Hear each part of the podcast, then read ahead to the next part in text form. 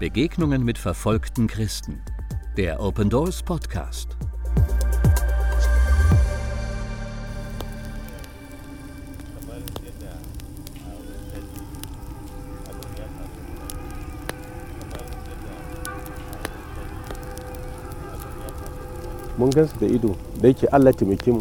Wir haben sie mit unseren eigenen Augen gesehen. Mit Gottes Hilfe konnten wir uns verstecken. Sie brannten alles nieder und flüchteten. Aus der Kirche konnten wir nichts mehr retten.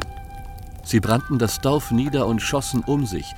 Es gibt nur noch wenige Schlafplätze und wir haben nur wenig Essen. Es sieht aus wie Szenen aus einem Kriegsgebiet.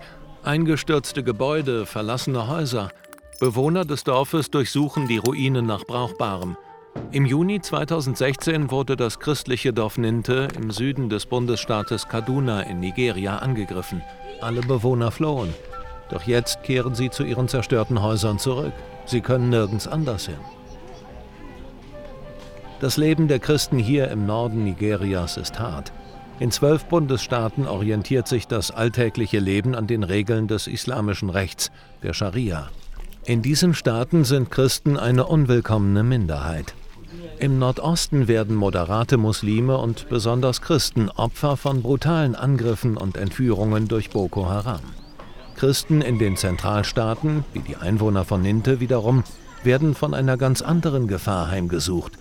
Banden muslimischer Fulani-Hirten. It rained that night. We didn't know what was taking place until when the Fulanis es regnete in der Nacht. Wir wussten nicht, was geschah, bis die Fulani bereits unser Dorf umzingelt hatten, schwer bewaffnet. Unsere Leute rannten um ihr Leben. Es gab ein Todesopfer. Ein älterer Mann wurde getötet. Seine Kinder flohen. Er kam nicht hinterher. Weil sie ihn nicht mitnahmen, verbrannte er in seinem Haus.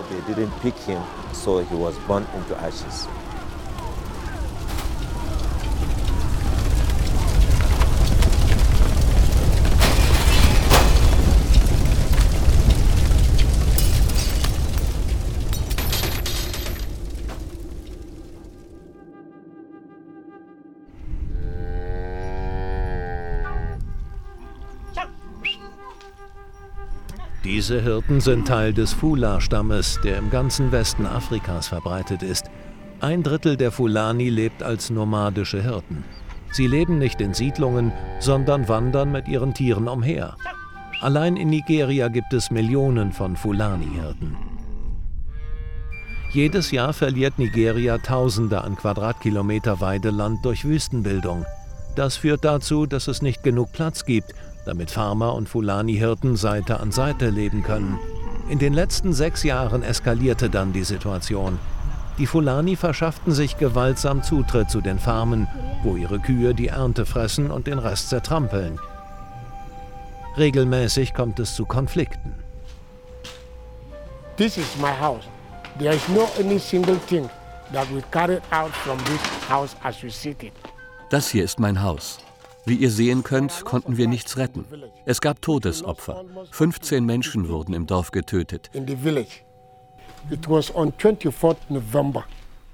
Das war am 24. November. Um 2 Uhr nachts kamen sie. 300 Personen. Yes, over 300 people that came here again in the village. 300.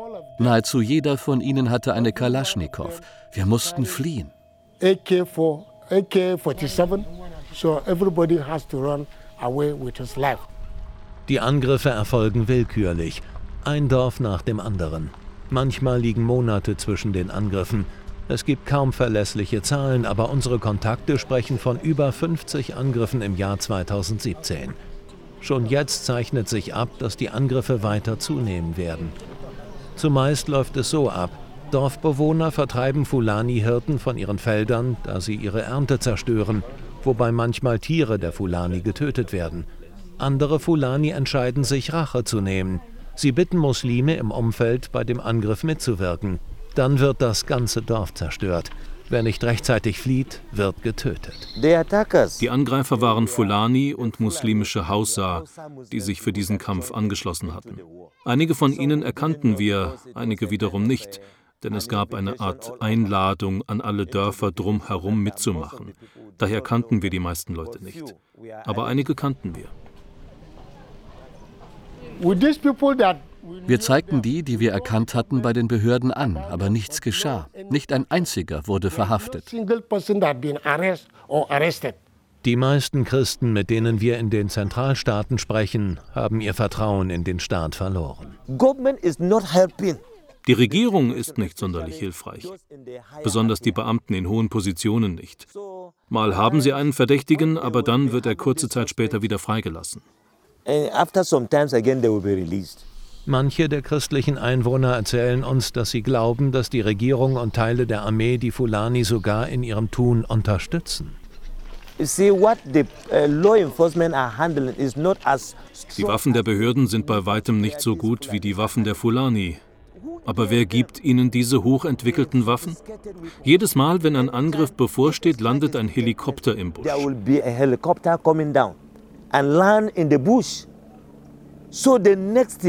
Als nächstes passiert dann ein Angriff in der Umgebung. Wer stattet also die Fulani mit diesen Waffen aus?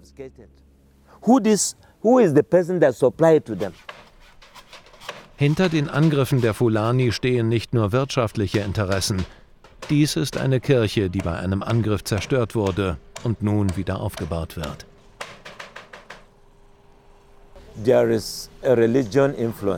Religion spielt hier eine Rolle. Sie legen nie Hand an die Häuser von Muslimen, aber die Häuser, die zerstört werden, sind die Häuser von Christen.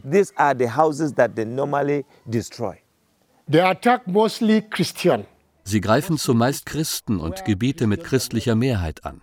Daher brennen sie auch unsere Kirchen nieder. Eine Moschee haben sie bisher nicht niedergebrannt. Der Lösungsvorschlag der Regierung, die Dorfbewohner sollen einen Teil ihres Landes den Fulani für ihre Herden geben. Aber die Farmer sind nicht bereit, das Land ihrer Vorväter einfach aus der Hand zu geben. They really want to maneuver Sie wollen wirklich unser Land erobern, unsere Heimat, in der wir seit der Zeit unserer Großeltern siedeln.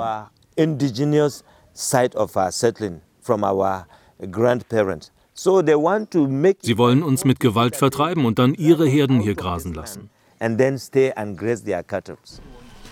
Aber die Gewalt hat die Dorfbewohner nicht zur Flucht bewegen können, sie bleiben. Sie bestellen weiter ihre Felder und ernten obwohl sie Angst um ihr Leben haben und sich die wenigen Häuser und Zimmer teilen, die noch ein Dach haben. Wir müssen in den wenigen Häusern leben, die noch stehen. Zwei, drei, vier, fünf Leute in einem ganz kleinen Zimmer. Wenn es regnet, finden wir alle in diesen Zimmern Zuflucht. Manchmal sind zehn Leute in einem Raum. Es gibt nicht genug Schlafplätze.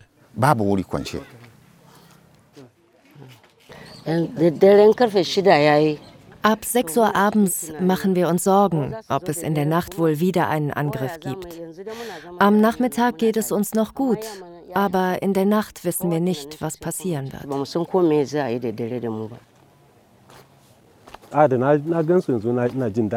Derzeit geht es mir nicht gut, weil die Regierung Soldaten stationiert hat. Aber wir haben weiterhin Angst.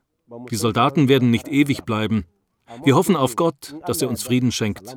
Auf diesem Land wurden wir geboren. Nichts kann uns dazu bringen zu gehen. Open Doors versorgt diejenigen, deren Ernte gestohlen oder zerstört wurde. Aber dies ist nur eine vorübergehende Lösung.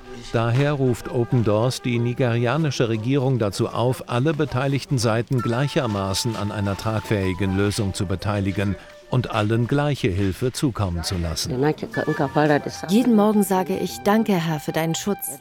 Wir schliefen in der Nacht, nicht wissend, was wir am nächsten Morgen erleben werden. Aber seine Macht hat uns bewahrt. Daher sage ich ihm Danke. Das Hauptgebetsanliegen derzeit ist, wir brauchen Nahrung. Wir haben derzeit nichts. Sie haben unsere Tiere und unseren Besitz gestohlen. Außerdem brauchen wir Gebet, damit der Herr eine Lösung für unsere Situation herbeiführt. Betet für uns mit aller Kraft.